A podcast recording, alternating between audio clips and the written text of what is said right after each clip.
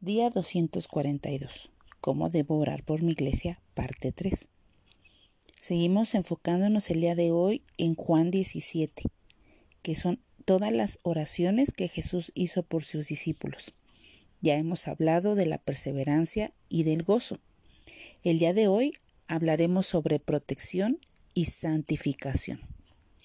Juan 17:15 dice, no ruego que los quites del mundo, sino que los guardes del mal.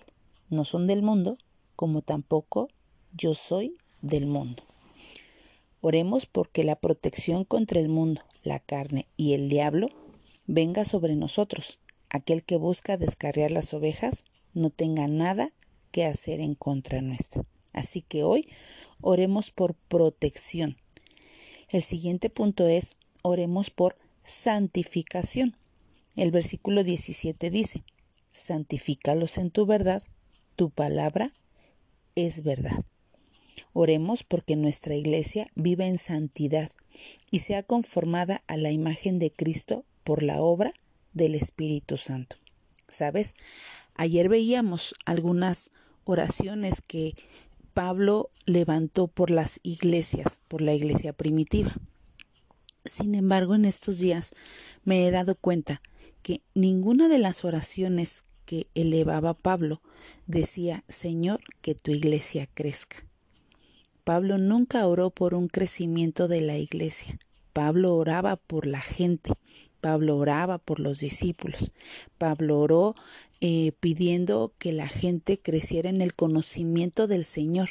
Ese es el, crecimiento por el que debemos de, de orar.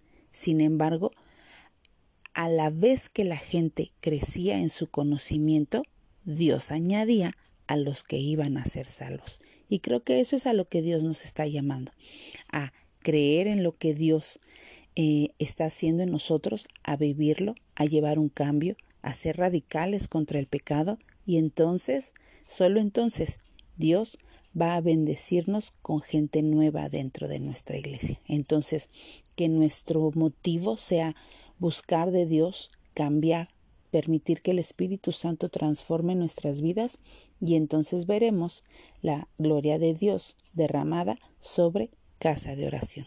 Hoy oremos entonces por que nuestra iglesia tenga protección o cada miembro de la iglesia por protección y por santificación.